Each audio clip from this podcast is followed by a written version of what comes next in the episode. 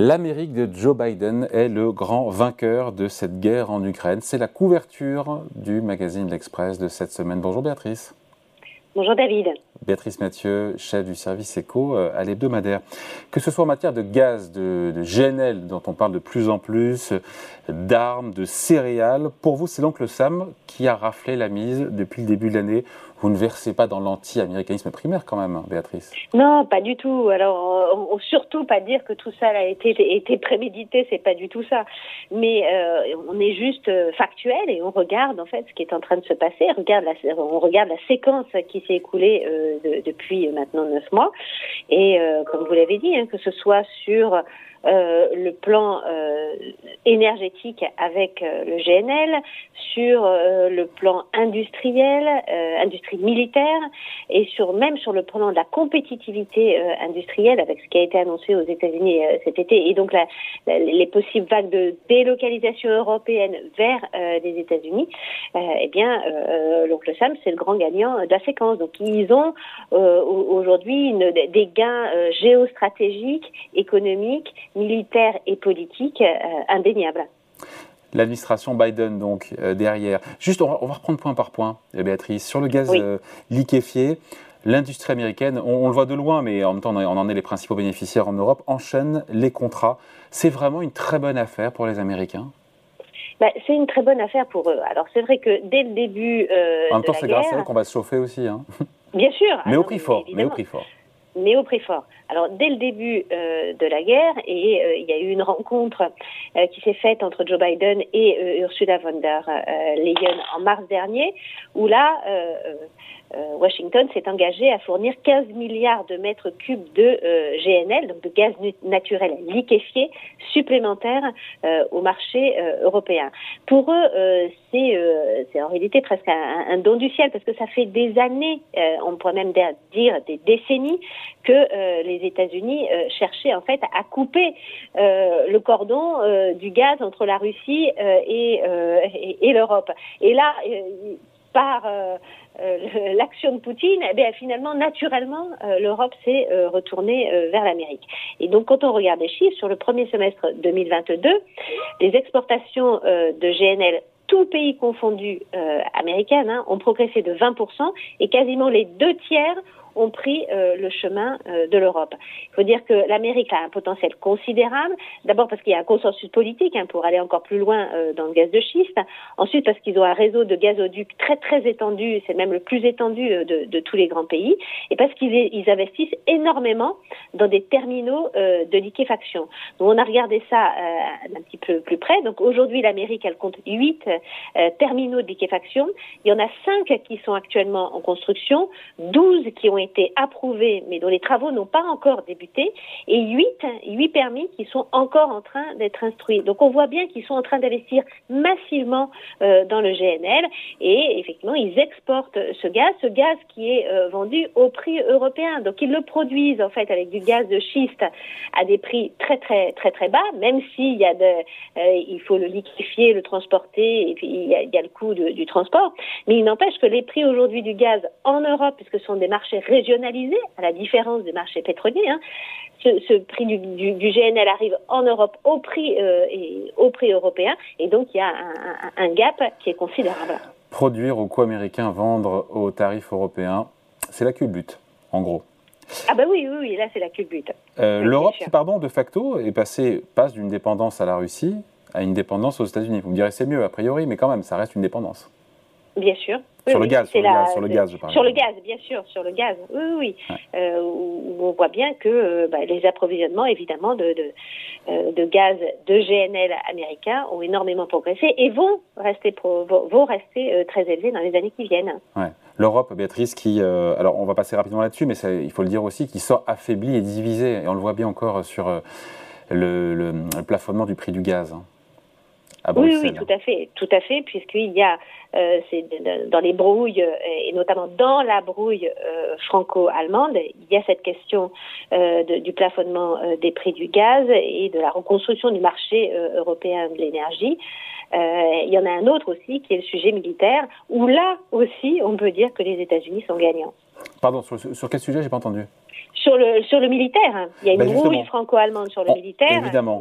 Les marchands d'armes américains, et c'est le deuxième point, euh, qui se frottent les mains euh, quand on vous lit, parce qu'en fait, euh, les missiles et lance-missiles qui ont fait le succès de la contre-offensive ukrainienne sont des missiles, c'est ça, américains?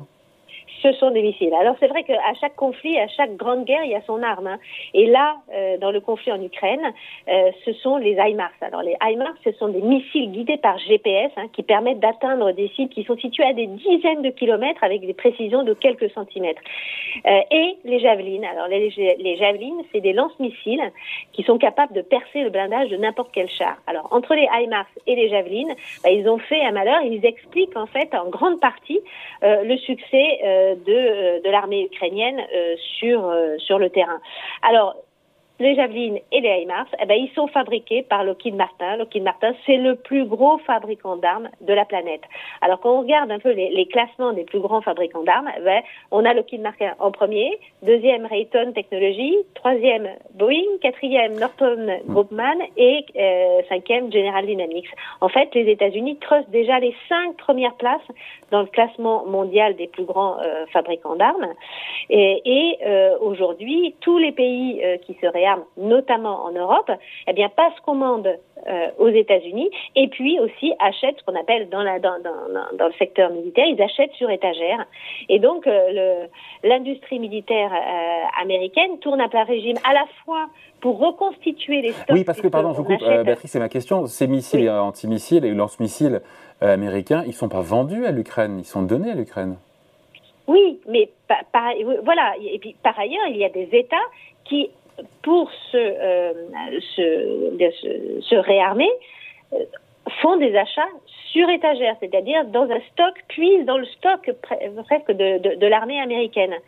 Euh, donc là, l'armée américaine doit aujourd'hui reconstituer son stock. Ah. Et puis après, vous avez des commandes de long terme. Des commandes de long terme, euh, ça, c'est, on a beaucoup parlé des, des, des F-35 américains oui, euh, commandés par, euh, par l'Allemagne, mais il n'y a pas que ça. Les États-Unis ont mis un milliard de dollars hein, pour des systèmes de défense antimissiles. L'Estonie a commandé cet été six systèmes HIMARS et un missile balistique. La Bulgarie, elle aussi, a décidé de gonfler sa, camion, sa, commande d'avions de combat F-16. Donc l'industrie américaine aujourd'hui, elle croule sous les commandes. Le problème, c'est qu'elle est face à des contraintes de production considérables. Donc tout le monde ne sera pas livré en même temps. Bon, il nous reste, et d'ailleurs on va voir au passage la couverture euh, de, cette semaine, euh, sur les céréales. Voilà, grand gagnant de, la guerre. Aussi sur les céréales, les Américains ressortent renforcés. Ben, ils sortent renforcés, oui, ils sortent renforcés aussi sur le maïs. Euh, parce qu'on était très dépendant du maïs ukrainien. Les récoltes ont été euh, moins abondantes que prévu, bah, euh, effectivement parce que les semis ont été un petit peu perturbés. Et donc, euh, bah, les, les, les, producteurs euh, américains sont aussi en train de, de, de, de, shifter, de modifier en fait leurs exportations, parce que eux, ils ont une grosse, très grosse capacité de production. Il faut voir que les États-Unis, hein, c'est le premier producteur mondial de maïs, hein. Et ils commencent aussi à se dire, on va pouvoir approvisionner l'Europe en maïs. Le problème, par rapport au maïs. Euh, c'est qu'il est génétiquement modifié. C'est qu'il est, c'est du maïs OGM. Donc, ça a de quoi évidemment relancer la polémique, notamment sur l'alimentation animale. Euh, avant de se quitter, Béatrice, on aurait dû en parler au moment où on a évoqué le, euh, le, gaz et l'énergie au sens large. On sait qu'aux États-Unis, l'énergie est bon marché, ce qui n'est pas le cas de, évidemment de, de l'Europe.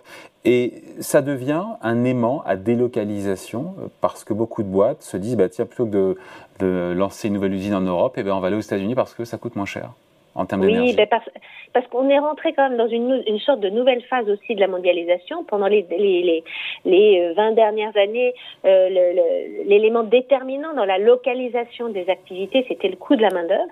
Et là, on arrive à un, un nouvel élément euh, déterminant qui est le coût de l'énergie. Et évidemment, avec tout ce qu'on a dit, euh, et notamment le, le, le prix du gaz de schiste qui est très peu cher, euh, fait que le prix de l'électricité aussi est peu cher.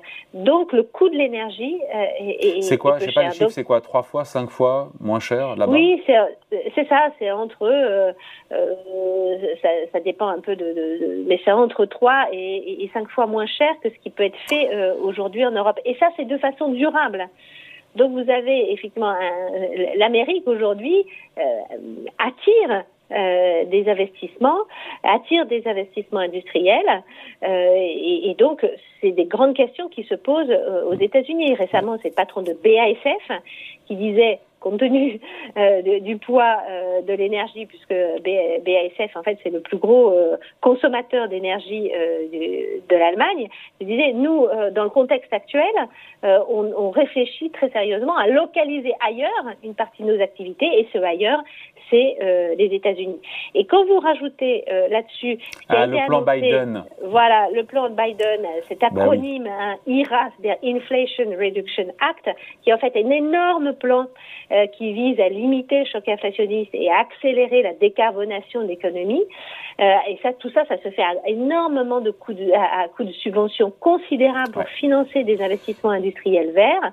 Et donc, on peut avoir une incitation en plus à des industriels ben, à s'installer sur place aux États-Unis pour bénéficier des subventions. Les États-Unis, les grands vainqueurs de la guerre en Ukraine, c'est la couverture cette semaine du magazine L'Express. Merci Béatrice. Merci David. bonne journée.